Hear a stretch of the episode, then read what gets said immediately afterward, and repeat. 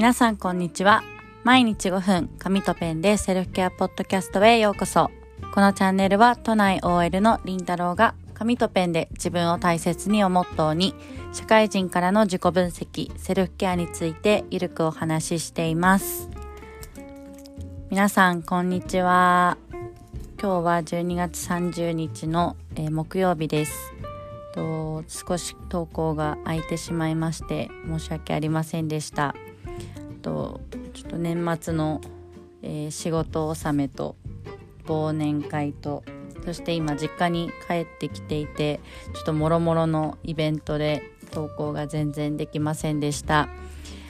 ちょっと今日からまた頑張りたいと思っています。はい、えっと、今日のテーマなんですけれども、えー、私は自分を認めて人生にワクワクしてる大人を増やしたいというテーマでお話をしたいと思います。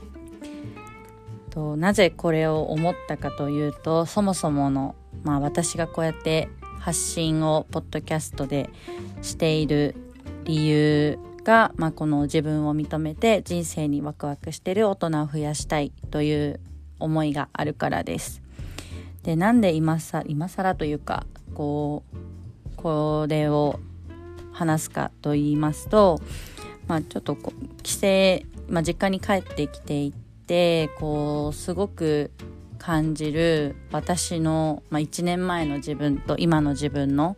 違いっていうところをまた感じてあやっぱり今の私が伝えたいことこう紙とペンで自分と向き合うっていうことの効果だったりとかこうみんなにやってもらいたいなっていう思いがまたムクムク出てきてちょっと改めてこのテーマで撮ろうと思いました。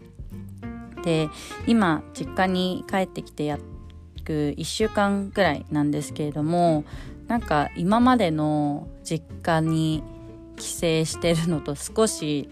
何て言うか違和感というかちょっと感覚が違う感じがあってそれがどういう違いかっていうとこう今までの帰省はなんかこう遊びとかまあ、友達と会ったりとかご飯に行ったりする遊びとか、まあ、家族と時間を過ごすっていうことだけやっていて、まあ、それ以外に特にやりたいことって、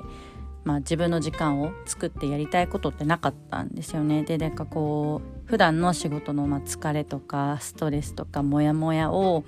こうかき消すための休暇っていう感じでただなんか休むだけだとちょっと罪悪感を感じるから何かしないとと思って普段なんか大して読んでない本を持ってってで結局読まずに持ち帰るみたいなことをしてました。でなんか仕事が始まったらまた同じ疲れとかなんかモヤモヤとかストレスっていうのが全部元通りになってました。でなんか帰省中もなんかこうなんとなくぼーっと過ごしてなんかダラダラ何にもしてない自分にこう嫌悪感っていうのがあったんですで今の自分はこう、まあ、実家に戻ってきて約1週間どういう違いがあったかなって思った時にこうもうとにかくやりたいことだらけ で全然こうむしろ時間がなくて休まってないっていう状態なんです。でもう休まらないしなんか予定もちょっと詰め込みすぎて本来というかもっとやりたいことがあったのにちょっと全然手がつけられてないっていう感じでそれに罪悪感を感じるっていう感じでした。であ帰省してもなんか優先順位付けとかなんか余裕を持ってスケジュール立てるとかこう計画立てた方がいいんだって思ったんですけどいやそもそもそんなこと帰省してまで昔はやってなかったよなと思ってなんかこうやりたいことが全然なかった自分に対して今の自分のこうやりたいことだらけな状態っていうギャップにすごくこう改めて驚きました。でなんでこうまあ、変わったかっていうところにまた立ち返った時にやっぱりこう興味の矛先っていうのが自分だったりとか自分のやりたいことっていうのにすごくフォーカスできてるなっていうふうに思っていてこう今の私のやりたいことっていうのはこうポッドキャストだとか、まあ、投稿インスタの投稿だったりを通してこう紙とペンでもう誰でもできる自分を大切にする方法だったりとかやりたいことを見つける方法っていうのをお伝えをして人生にこうワクワクできる大人を増やしたいなっていう思いがやっぱりあるからです。だからこうもちろん遊びだとか家族との時間っていうのももう重々大事なんですけれども自分のやりたいことのための時間も確保したいっていうふうに思うようになりましたでたった、まあ、1年されど1年なんですけどこうやって紙とペンで向き合い続けて本当に自分自身が成長したなっていうふうに思っています。だからこう今自分が嫌いな人だったりとか、まあ、自分に勝ちないって卑下しちゃってる人だとか認められない人で仕事になんかモヤモヤしてるけどじゃあいざ転職ってなっても何がしたいかわからない人強みがわからない人いると思うんですけれどもそういう私も本当に1年前なんなら半年前ぐらいまでそうだったのでその気持ちがすごくわかるんです。ただもし